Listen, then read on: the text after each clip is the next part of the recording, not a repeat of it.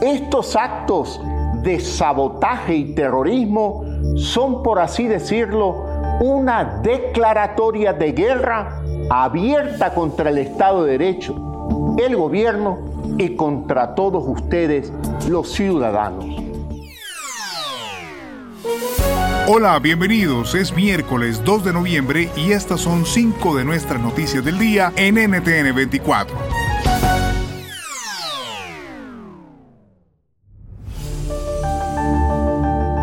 Escuchaban al presidente de Ecuador, Guillermo Lazo. Las autoridades avanzan en los operativos para capturar a los responsables de los más recientes atentados en las provincias de Guayas y Esmeraldas.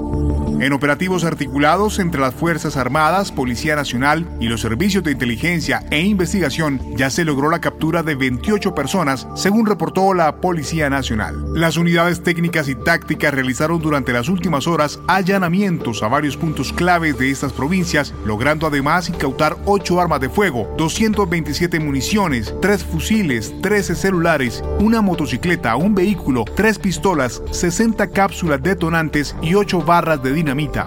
¿Logran estas acciones recuperar la confianza en el Ejecutivo? Se lo preguntamos al politólogo Ezequiel Parolari, asesor de gobiernos. La respuesta concreta es no. No hay un plan. Sin política no se puede gestionar y hacer absolutamente nada. La política no es solamente disensos. La política también son acuerdos y son consensos. Y eso es lo que no ha sabido conquistar el gobierno de Guillermo Lazo a lo largo de su periodo de mandato. Entonces, lógicamente, no hay un horizonte porque no hay un plan de gobierno que nos indique o que indique al pueblo ecuatoriano hacia dónde se va a ir, no solamente en materia de seguridad, sino también en materia económica o en materia política en este caso. Everything is changing so fast. I mean, back in my day, we were lucky if we could get one video to load. But now with the Xfinity 10G network, you can power a house full of devices at once with ultra low lag. The future starts now. Restrictions apply, actual speeds vary and not guaranteed.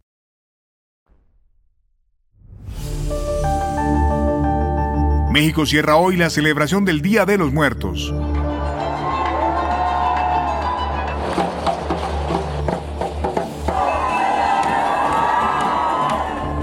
En el estado de Nuevo León se dedicaron sus emblemáticos altares a la memoria de mujeres asesinadas. En esta zona del país son 125 feminicidios los ocurridos en lo que va del año. Sobre cómo aplicar la memoria a esta tradición, conversamos con Alberto Guerrero Baena, licenciado en Sociología de la Universidad Autónoma Metropolitana.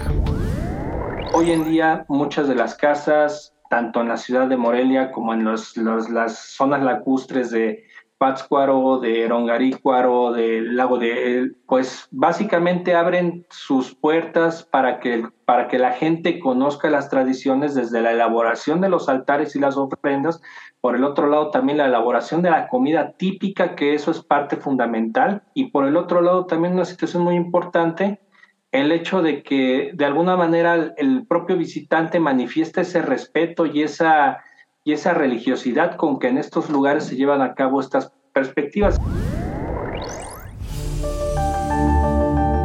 El fiscal de la Corte Penal Internacional, Karim Khan, presentó la solicitud formal ante la Sala de Cuestiones Preliminares del organismo para reanudar su investigación sobre crímenes de lesa humanidad presuntamente cometidos por el régimen de Nicolás Maduro en Venezuela. ¿Qué significa en la práctica esta medida? Responde Zair Mundaray, abogado penalista y defensor de los derechos humanos. Esto es un caso absolutamente atípico porque es que los perpetradores están en el poder y entonces tienen todos los recursos del Estado para tratar de eh, torpedear el avance del proceso. Yo creo que el fiscal hace muy bien y además yo invito a la, gente, a los interesados en este tema, a, la comunidad, a que lea las 62 páginas que ha presentado ayer el fiscal, porque es un retrato del derrumbe institucional, del control absoluto del sistema de justicia que impide que realmente estos casos avancen y que haya justicia para las víctimas.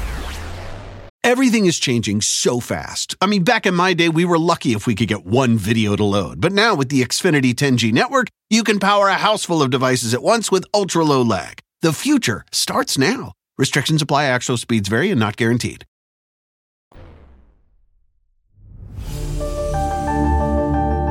En Venezuela y en Colombia hay reacciones a la visita del presidente Gustavo Petro a esta nación suramericana.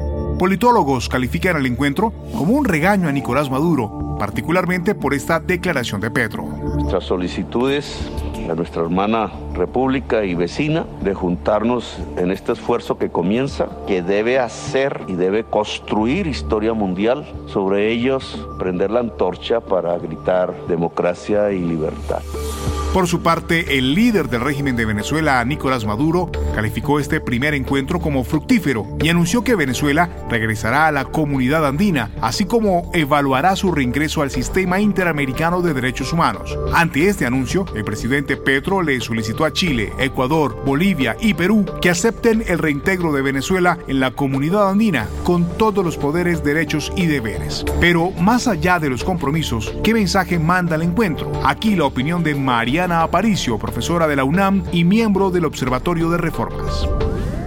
Me parece sobre todo que está muy vinculado a la política interna de establecer un diálogo eh, con su vecino. Es una cuestión también de seguridad por parte eh, de, digamos, de la relación entre, entre Venezuela y Colombia y también muestra los buenos oficios que tiene Petro, ¿no? aportando un poco esta eh, digamos, si me permiten, el, concepto de luna de miel, ¿no? del ascenso de diversas izquierdas en América Latina. Sin embargo, el interlocutor ha cambiado y eso me parece que puede aprovecharlo eh, Petro en términos, de nuevo, de construir una, una, una agenda de seguridad, una política migratoria mucho más ordenada, sobre todo a partir de los intereses nacionales de Colombia. Y al cierre, Fantasmas de Palacio, escritores de discursos presidenciales en América Latina. Así se titula un libro de reciente aparición que recoge las experiencias de quienes escribieron discursos a varios mandatarios latinoamericanos.